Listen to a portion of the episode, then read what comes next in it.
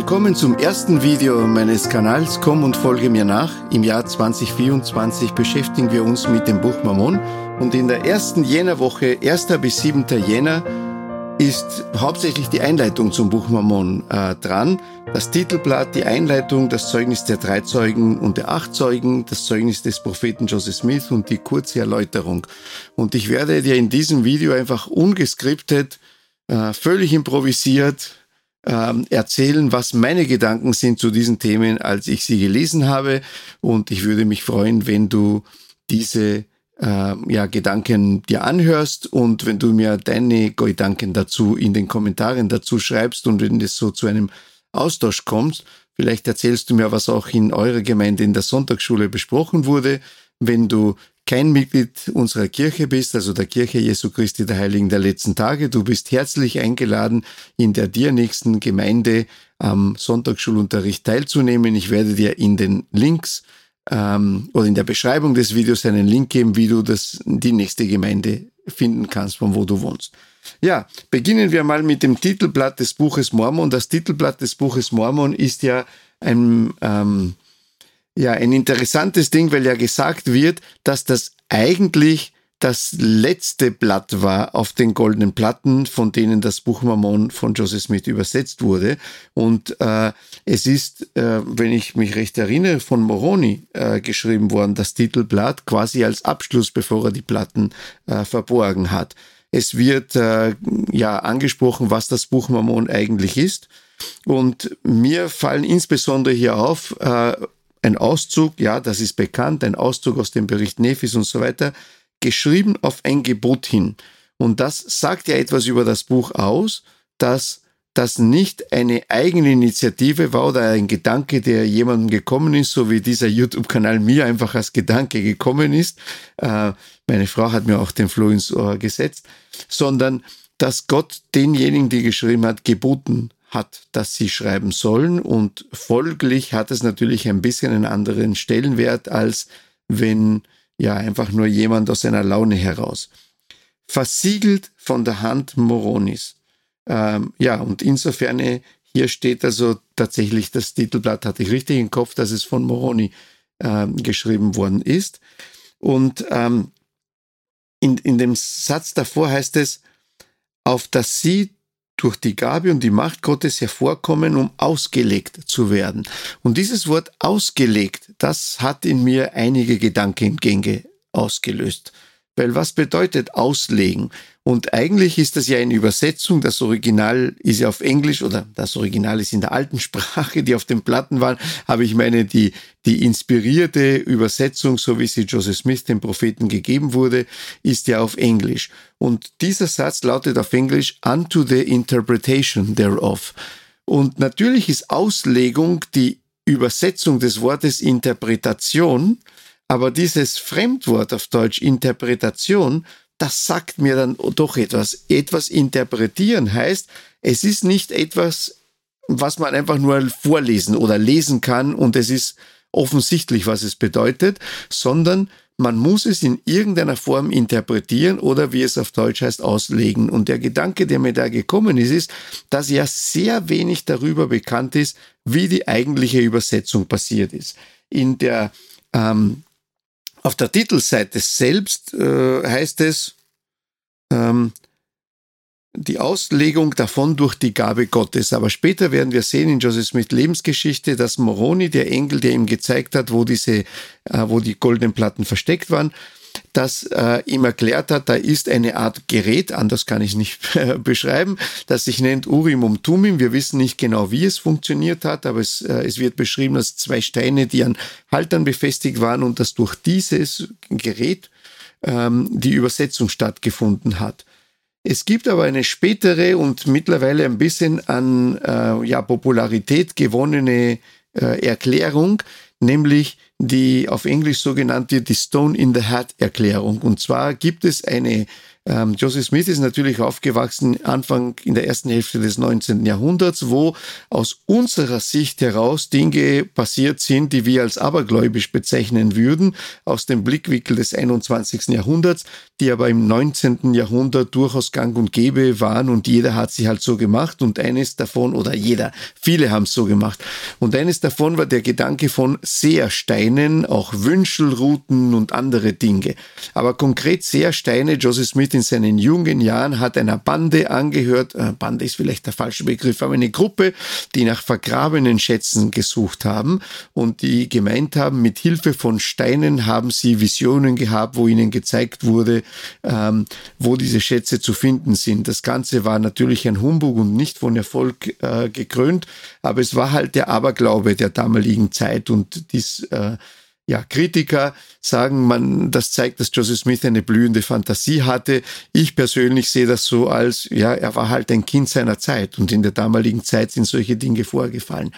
Die Sache ist aber, dass mit diesem Seerstein gibt es einen Bericht von Martin Harris und Martin Harris war einer der Helfer bei der Übersetzung des Buches Mormon und der behauptet hat, die Art und Weise, wie Joseph Smith übersetzt hat, ist, er hat diesen Seerstein in einen Hut hineingegeben, dann hat er sich den Hut über das Gesicht gehalten, damit das Licht blockiert wird und dann hat dieser Stein irgendwie geleuchtet in der Dunkelheit und es waren Worte drauf zu sehen und diese Worte hat er einfach vorgelesen. Er hat sie also diktiert und, äh, und ein Schreiber für die meiste Zeit des Buches Mormon war Oliver Cowdery der Schreiber. Ein Schreiber hat es einfach aufgeschrieben. Ich persönlich kann diesem wenig abgewinnen und ich glaube, dass das nicht allzu glaubhaft ist, obwohl mir hier viele nicht zustimmen würden. Das ist aber durchaus ein diskutierter Punkt unter Historikern. Viele Historiker, die Mitglieder der Kirche sind und gläubige Mitglieder der Kirche sind, glauben, dass das wohl so gewesen sein muss. Ich kaufe das nicht ganz ab aus folgendem Grund.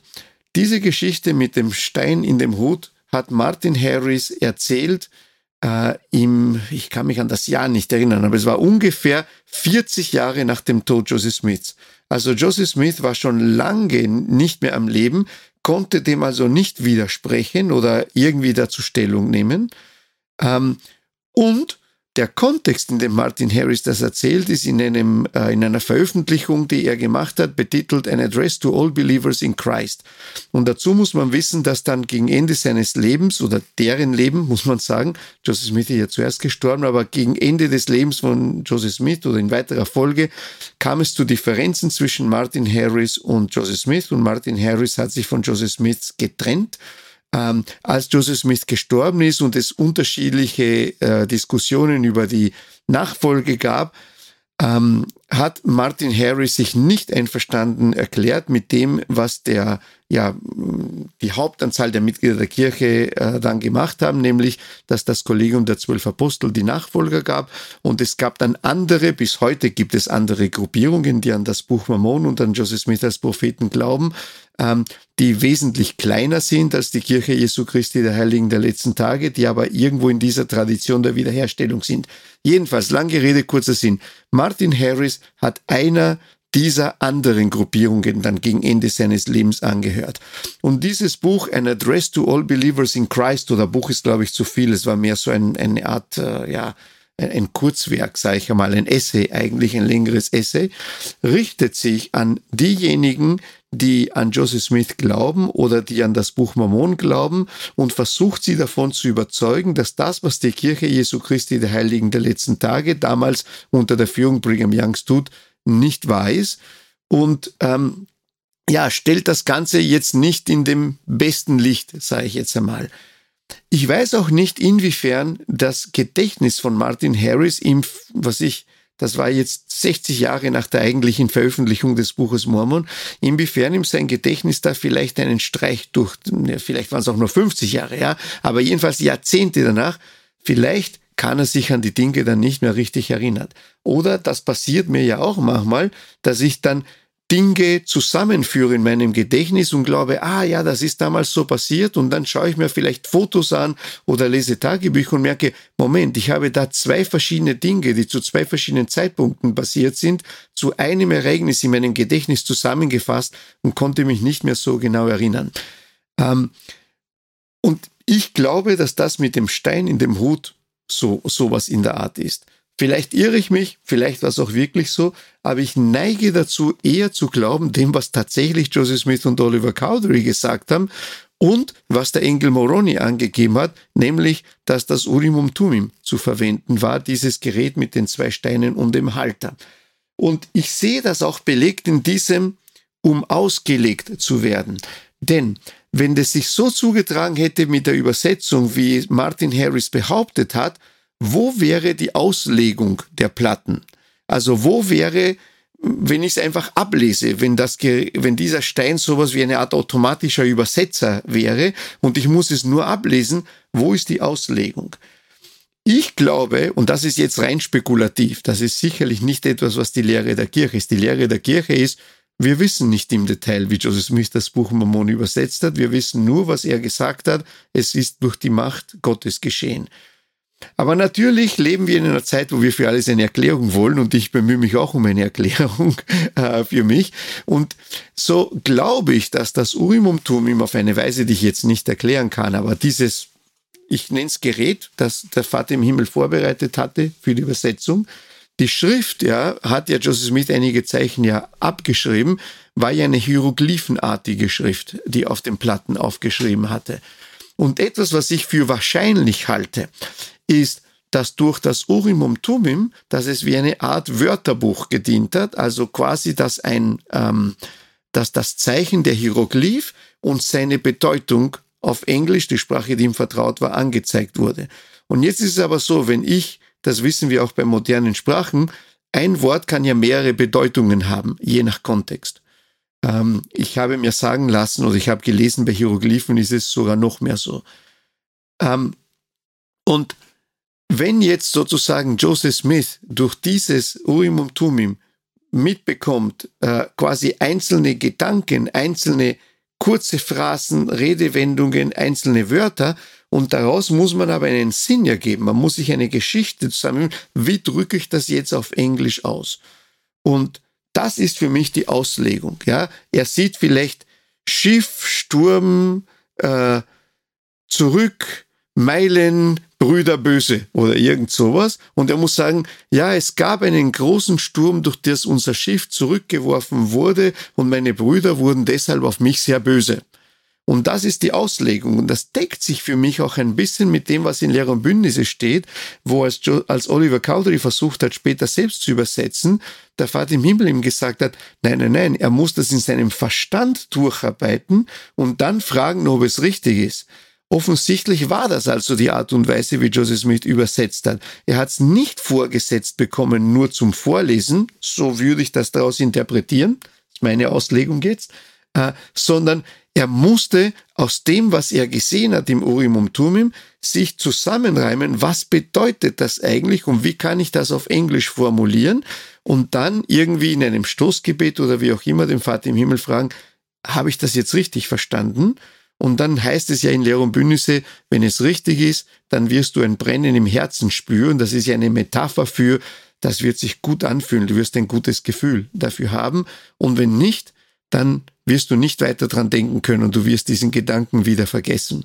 Ähm, ich halte es für viel wahrscheinlicher, dass die Übersetzung auf diese Art und Weise äh, vorangegangen ist und so würde ich verstehen dieses unto the interpretation thereof oder sie soll hervorkommen, um ausgelegt zu werden und nicht einfach nur um runtergelesen zu werden. Aber wie gesagt, das ist rein spekulativ, ja. Es ist ein interessanter Gedanke. Ob es so oder so war, ändert nicht meinen Glauben an den Inhalt des Buches Mormon. Ähm, und die Botschaft des Buches Mormon, es heißt, es sollen die Juden und die anderen davon überzeugt werden. Das ist natürlich, das klingt für uns ein bisschen wie soll ich sagen, fast diskriminierend, aber das ist so der Gedankengang der Leute, die äh, jüdischstämmig waren, die, der sich ja auch in der Bibel findet, diese Trennung zwischen wir und die anderen. Alle anderen sind die Nichtjuden und damit bin wohl ich und die größte Teil der Welt gemeint ist. Aber das Buch Mormon macht klar, dass es eben, das ist die Sprache, die, die Wahl der Sprache, um deutlich zu machen, es sollen alle davon überzeugt werden dass Jesus der Christus ist, der ewige Gott, der sich allen Nationen kundtut. Warum allen Nationen? Weil das Buch Mormon erzählt von einem anderen Volk als das Volk, von dem wir in der Bibel lesen und zeigt damit, dass sich Gott nicht nur einer Nation kundtut und wer weiß, vielleicht mache ich dann später über dritten Nephi, wenn das drankommt, das mit den anderen Schafen auch noch ein Video und kann dann ein bisschen mehr vertiefen, was meine persönlichen Gedanken zu dem Thema sind, ob sich äh, Christus auch anderen Nationen kundgetan hat. Und wenn darin Mängel sind, so sind es die Fehler von Menschen. Darum verurteilt nicht, was von Gott kommt. Also Moroni sagt, wer weiß, vielleicht ist uns auch hier ein Fehler unterlaufen, weil sie waren natürlich auch äh, Menschen. Ähm, manche oder viele kritisieren äh, dieses äh, quasi, ähm, wenn darin Fehler enthalten sind oder machen sich lustig über vermeintliche Fehler im Buch Mammon und zitieren etwas, das in der Einleitung steht, eine Aussage Joseph Smith, ähm, der einmal gesagt haben soll, oder er hat geschrieben in seinem Tagebuch nach einer Sitzung mit anderen Brüdern der Kirche, ich habe den Brüdern gesagt, das Buch Mammon sei das richtigste aller Bücher auf der Erden und der Schlussstein unserer Religion. Und wenn man sich an dessen Weisungen halte, wird man dadurch Gott näher kommen als durch jedes andere Buch. Lass mich etwas sagen. Dieses Zitat ist ein sehr berühmtes Zitat von Joseph Smith. Es wird aber oft falsch wiedergegeben. Ich weiß nicht, wie oft ich schon gehört habe, dass jemand sagt, wenn man das Buch Mammon liest, kommt man näher zu Gott als durch jedes andere Buch.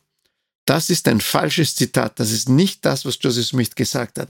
Joseph Smith hat nicht gesagt, dass durch das bloße Lesen des Buches man näher zu Gott kommt, sondern er hat gesagt, wenn man sich an dessen Weisungen halte, werde man dadurch Gott näher kommen als durch jedes andere Buch. Also es ist nicht das Lesen, sondern es ist das Tun, was darin gelehrt wird. Das ist das, was uns näher zu Gott äh, bringt. Und das finde ich doch einen ganz wesentlichen Unterschied.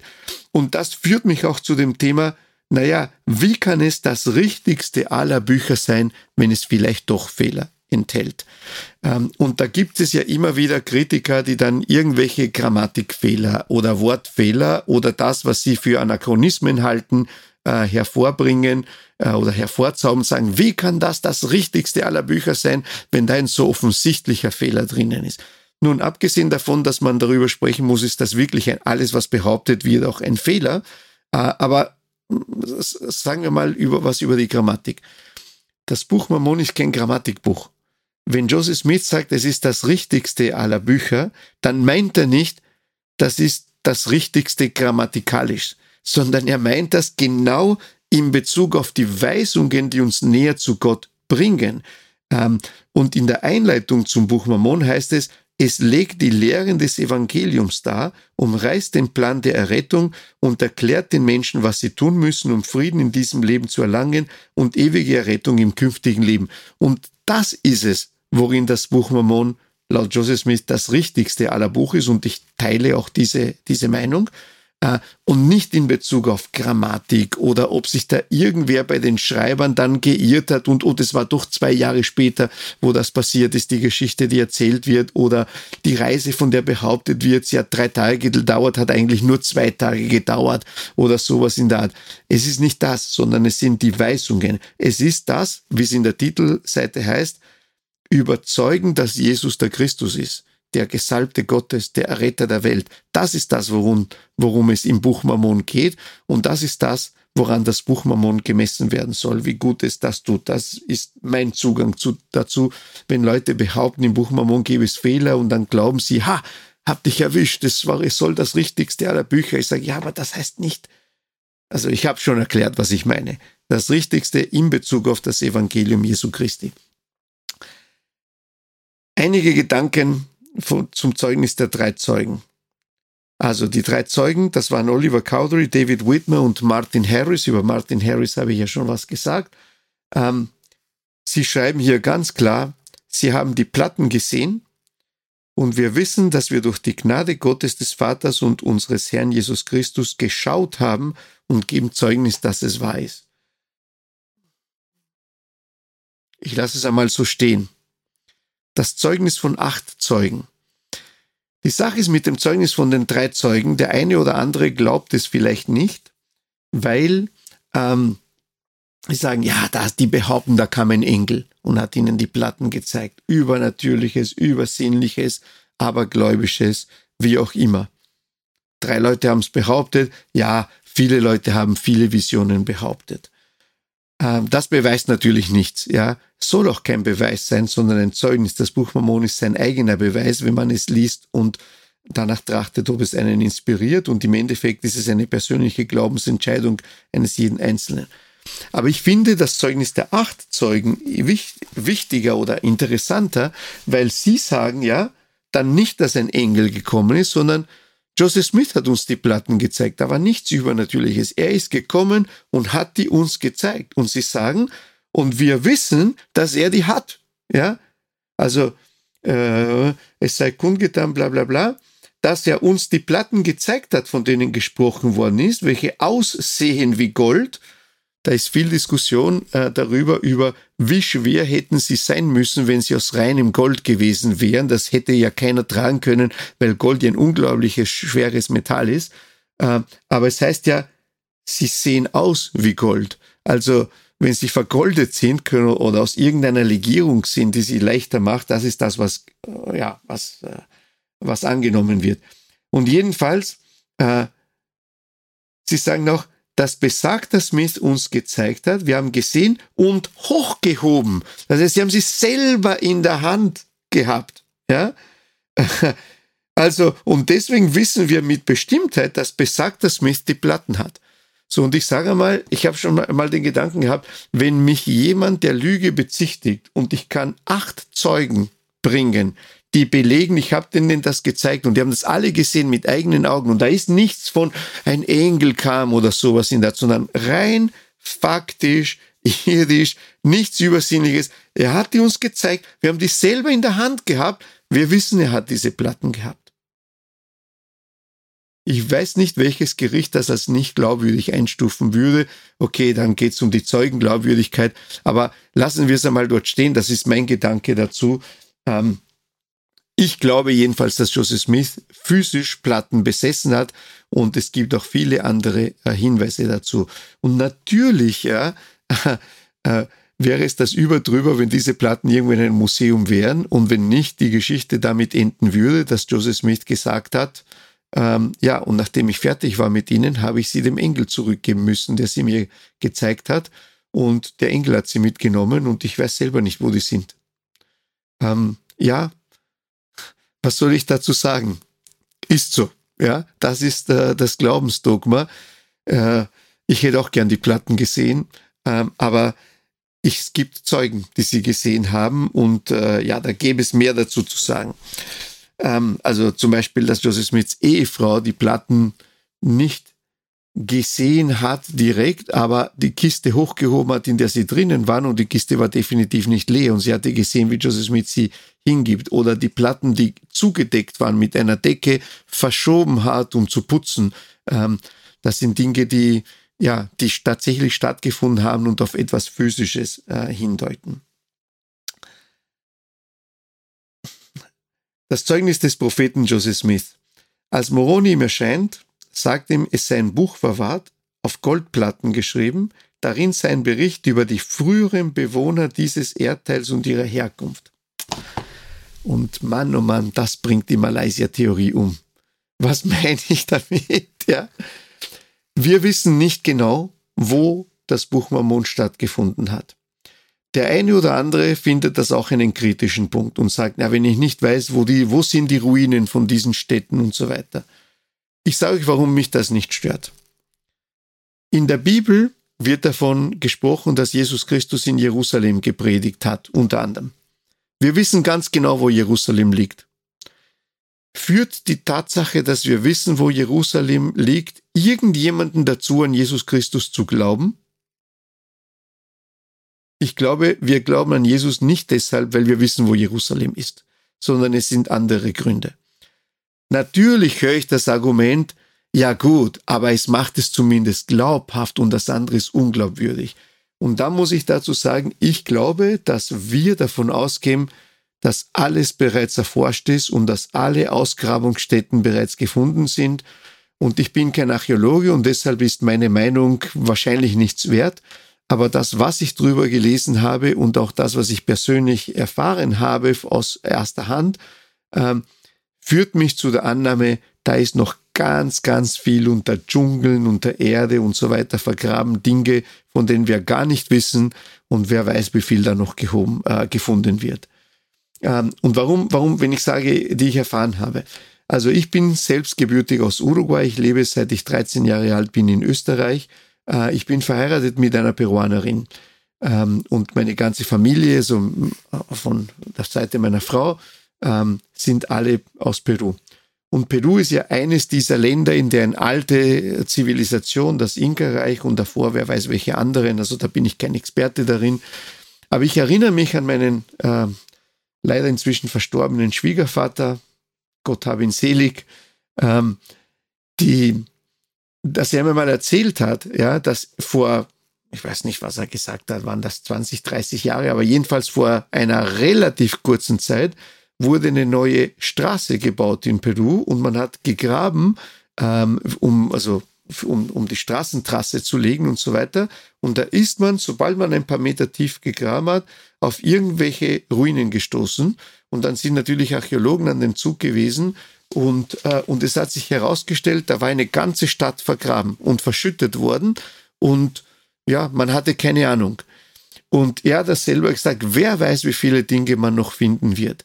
Nun, das ist natürlich anekdotisch und er hat mir nicht den Namen nennen können, dass ich das überprüfen könnte, ob das gestimmt hat. Ja? Ähm, aber ähm, alle die Ruinen, die heute super zugänglich sind, ich meine, selbst wenn man jetzt Machu Picchu, ja, das berüh die berühmteste Ruine wahrscheinlich in Peru, äh, habt ihr mal Fotos gesehen, wie das gefunden wurde? Einmal, das war komplett überwuchert, komplett zugewachsen und, und das Wissen darüber, dass dort was war, war vollkommen verloren gegangen.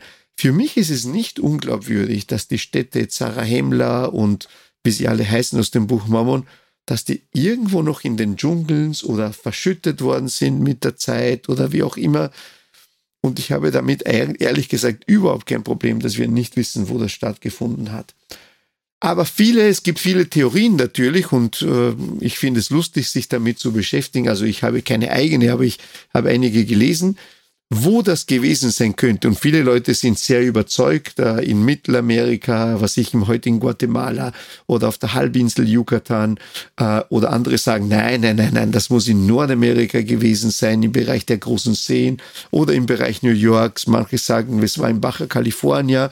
Ähm, das, wo sich heute mehr oder weniger alle einig sind, ist das, was man im 19. Jahrhundert geglaubt hat, ist, dass es ganz Amerika, Südamerika, Mittelamerika, Nordamerika war, dass das sich wohl nicht ausgeht. Also dass äh, das ist eine österreichische Redewendung, also dass das einfach nicht passt, ja, mit den Entfernungsangaben, die im Buch Mammon selbst angegeben sind. Das ist einfach ein viel zu großer Bereich. Äh, das das geht nicht. Es muss ein viel kleinerer Bereich sein, in dem das stattgefunden hat. Und eine der ganz wirklich interessanten äh, Theorien ist die Malaysia-Theorie. Jemand hat behauptet, das Buch Mammon hätte ja auf der Halbinsel in Malaysia, im heutigen Malaysia stattfinden können und hat angeblich sogar sehr gut gematcht und das löst ja viele Anachronismen im Buch Mormon, nämlich im Buch Mormon ist irgendwann einmal davon die Rede von Pferden und von Elefanten und diese gab's ja in Amerika ja nicht oder zumindest nicht so viel wir heute wissen. Ich sage gleich danach, warum mich das nicht stört, aber das wäre jetzt tatsächlich gelöst äh, durch die Malaysia-Theorie, weil diese Pferde gab es dort. Dann muss man natürlich das Problem lösen und wie kommen die Platten aber dann nach Amerika, wo Moroni sie begräbt. Und das ist aber sehr leicht zu lösen, weil zwischen dem Ende der Geschichte und dem Zeitpunkt, wo Moroni sie dann begräbt, sagt Moroni dann selber, ich bin seit 21 Jahren unterwegs und reise hin und her und man hat mich zum Glück nicht umgebracht, aber jetzt ist endgültig soweit, ich verstecke die Platten. 21 Jahre hat er sich mit, mit, mit sich geschleppt. Na, in 21 Jahren kommt man von Malaysia bis nach Amerika selbst mit den Mitteln, die man damals hatte. Ja, es war eine gefährliche Reise, nicht so bequem wie heute mit dem Flugzeug. Also, aber da sehe ich überhaupt kein Problem. In 21 Jahren kann man mehrmals um die Welt reisen, auch in der damaligen Zeit mit den Mitteln, die man hatte, wenn man das Glück hat, es natürlich zu überleben, weil man äh, ja äh, mit dem Schiff über die großen Ozeane hätte fahren müssen und so weiter. Aber das haben ja andere getan, ja auch damals. Äh, äh, was weiß man ja historisch. Ähm, ja, also wie gesagt, aber nachdem Moroni sagt, es ging um die früheren Bewohner dieses Erdteils und er ist in Amerika zu Hause, äh, oder er erscheint Joseph Smith in Amerika, dann würde ich doch irgendwo verstehen, dass die Geschichte, von der wir im Buch Mammon lesen, sich irgendwo auf dem amerikanischen Kontinent zugetragen hat, irgendwo zwischen Alaska und Feuerland, wo auch immer genau. Und auch da habe ich kein Problem damit, wenn es sich das ganz weit weg zugezogen hat, von wo die Platten versteckt haben. Weil jetzt nehmen wir an, das wäre, ich sage mal, Yucatan-Halbinseln. Dann hat er 21 Jahre Zeit, zu Fuß mit den Platten bis ins heutige New York zu gelangen. Na, in 21 Jahren ist das wohl zu schaffen, oder? Also damit habe ich kein Problem. Zu dem Thema, warum habe ich kein Problem mit den Elefanten im Buch Mormon? Ähm, ganz am Anfang habe ich gesagt, es geht um die Auslegung äh, der Platten. Ähm, wenn Joseph Smith die Platten tatsächlich so übersetzt hat, dass er sie auslegen musste, dann konnte er sie natürlich nur übersetzen, indem er Begriffe verwendet hat und, und eine Wortwahl verwendet hat, mit der er vertraut war. Vor zwei, drei Jahren, eines, äh, vielleicht ist auch schon ein bisschen länger her, aber als eines meiner Kinder im Gymnasium war, in der Oberstufe im Gymnasium, ich glaube, es war Gabriel, mein zweiter Sohn, aber er tut nichts zur Sache, habe ich ein Geschichtsbuch von ihm in der Hand gehabt. Er hat für irgendeinen Geschichtetest äh, gelernt und ich sollte ihn abprüfen. Und da ging es um die Eroberung äh, Südamerikas oder Lateinamerikas durch die Spanier und die Kolonisierung davon. Und es gab einen Teil des Artikels in seinem Geschichtsbuch, hatte nichts mit unserer Kirche zu tun. Ähm, und da ging es darum, dass die Spanier Tieren begegnet sind, von denen sie gar nicht wussten, was das für Tiere sind. Und weil sie keinen anderen Namen oder Referenzpunkt hatten, haben sie die, die haben sie diese so genannt, wie es ihnen am logischsten erschien. Also das Tier, das die Wolle gibt, war halt ein Schaf. Und da war ein Zitat aus einem Bericht eines, eines der spanischen äh, Eroberer, Kolonisatoren, der quasi nach Hause geschrieben hat, die Schafe, die sie hier haben, sind eine ganz andere Rasse als die Schafe, die wir in Europa haben. Sie haben lange Hälse und geben auch Milch, die getrunken wird, und geben nicht so viel Wolle wie die unseren. So, und wenn man das jetzt liest und sich denkt, wo war er, dann weiß man oder könnte man annehmen, wahrscheinlich redet er von einer Alpaka oder von einem Lama, aber er kannte dieses Tier nicht. Und was war sein Referenz? Tier, Wolle, ah, es ist ein Schaf. So, und ich glaube, das wäre meine Annahme, dass bei der Übersetzung des Buches Mormon durchaus ähnliche Dinge äh, passiert sind. Äh, und dass Joseph Smith einfach in seiner Sprache die Geschichte erzählt hat, die er von den Hieroglyphen durch den Hurim und Tumim angezeigt bekommen hat, in der Wortwahl, die ihm vertraut war und die er geben konnte. Und deswegen habe ich damit kein Problem, wenn ein Elefant sagt, und eigentlich war es gar kein Elefant, sondern wer weiß, was für ein Tier, für das er keinen Namen hatte, weil er es nicht gekannt hat. Es hat ja damals keine Zoos gegeben, so wie es die äh, heute gibt. Und auch, ja, ich weiß auch nicht, wie vertraut man damals mit der Zoologie der ganzen Welt war. Ja, ich glaube, ich werde es damit, äh, damit lassen. Vielleicht ein letzter Gedanke. Nachdem Moronim äh, von den Platten erzählt, dauert es vier Jahre, bis er die wirklich bekommt. Und dann dauert es nochmal drei Jahre, bis er tatsächlich das Buch Moroni übersetzt und, äh, und veröffentlicht. Ähm, Moroni sagt ihm, er muss jedes Jahr zurückkommen. Also er sieht die Platten, dann gibt ihm Moroni irgendwelche Erklärungen, die Joseph Smith nicht näher wiedergibt und kriegt die Anweisung, er soll ein Jahr später wiederkommen. Und das nochmal und das nochmal und das hat sich vier Jahre wiederholt. Und da heißt Joseph, äh, sagt Joseph Smith, ich ging daher, wie mir geboten worden war, immer nach Ablauf eines Jahres dorthin. Und jedes Mal fand ich den gleichen Boten dort vor, also Moroni, und empfing von ihm bei jeder Unterredung Anweisungen und Auskunft darüber, was der Herr vorhabe und wie und auf welche Weise sein Reich in den letzten Tagen zu leiten sei. Und äh, ich finde das so interessant, ja, weil nichts davon hat er dann erzählt, was genau. Ja, das fände ich so spannend. Ja, was genau hat der Moroni gesagt? Aber was klar ist, ist, dass Joseph Smith vorbereitet wurde auf seine Rolle. Der Vater im Himmel hat ihn nicht einfach im Stich gelassen und gesagt, hier hast die Platten, so quasi, ich schmeiß dich ins Wasser und entweder schwimmst oder ertrinkst, ähm, sondern dass er vorbereitet wurde durch verschiedene Belehrungen. Und was diese genau waren, wissen wir nicht, hat er nicht aufgezeichnet. Aber er sagt, er wurde darüber instruiert, auf welche Weise das Reich Gottes zu, äh, äh, zu leiten sei. Und der Gedanke, der mir da gekommen ist, ist, in der Kirche Jesu Christi der Heiligen der letzten Tage sind wir eine Laienkirche. Wir können auch sagen, wir sind eine Kirche, in der alle Profis sind. Das ist eine andere Art, das auszudrücken. Äh, was meine ich damit? Es gibt nicht so wie in anderen Kirchen einen bezahlten Klerus, die das studiert haben, deren Beruf das ist, sondern wir wirken alle ehrenamtlich mit. Ich habe eine Rolle in der Kirche. Wenn du ein Mitglied der Kirche bist, hast du wahrscheinlich auch eine Rolle. Wir nennen das eine Berufung, eine Aufgabe, die man für eine bestimmte Zeit erfüllt. Ich hatte schon viele verschiedene solche Berufungen. Ich scherze immer, man hat mich schon von überall oder von fast überall gefeuert. Äh, aber in Wirklichkeit ist es eine ganz natürliche Rotation. Und das, was wir, äh, oder so wie wir es in der Kirche praktizieren, vielleicht war das ein Teil von dem, was äh, Moroni im Joseph Smith erklärt hat. Aber mein Gedanke ist, dass so wie Joseph Smith durch das, was er erlebt hat, vorbereitet wurde, so wird wahrscheinlich jeder von uns auch vom Vater im Himmel auf die Berufungen, die wir in der Kirche haben, vorbereiten, damit wir ihm dienen können, sein Reich auf Erden aufzubauen. Und das kann natürlich das sein, was wir in der einen Berufung erleben, hilft uns Vorgangsweisen zu lernen, wie die Kirche funktioniert, damit wir fortan mehr, ähm, äh, ja, mehr Verantwortung übernehmen können. Es kann aber natürlich auch sein über die Dinge, die wir auch außerhalb der Kirche leben, in unserem Privatleben, in unserem Beruf, in unserer Familie.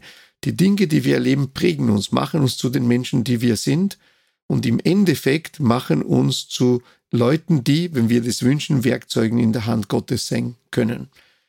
Ich weiß nicht, ob die Gedanken, die ich mit euch teile, euch in irgendeiner Form helfen und ob ich auf diese Art und Weise auch ein Werkzeug bin in der Hand Gottes. Wenn nicht, so hat es mir Spaß gemacht, meine Gedanken mit euch zu teilen zu dem Thema Einleitung zum Buch Mammon. Schreib mir gerne deine Gedanken in den Kommentaren dazu auf eine respektvolle Art und Weise, wie sie in der Sonntagsschulklasse passieren würde. Alles, was dem nicht entspricht, werde ich mir erlauben, auch zu löschen. Mein Kanal, meine Regeln. Ich äh, danke dir, dass du mir zugehört hast.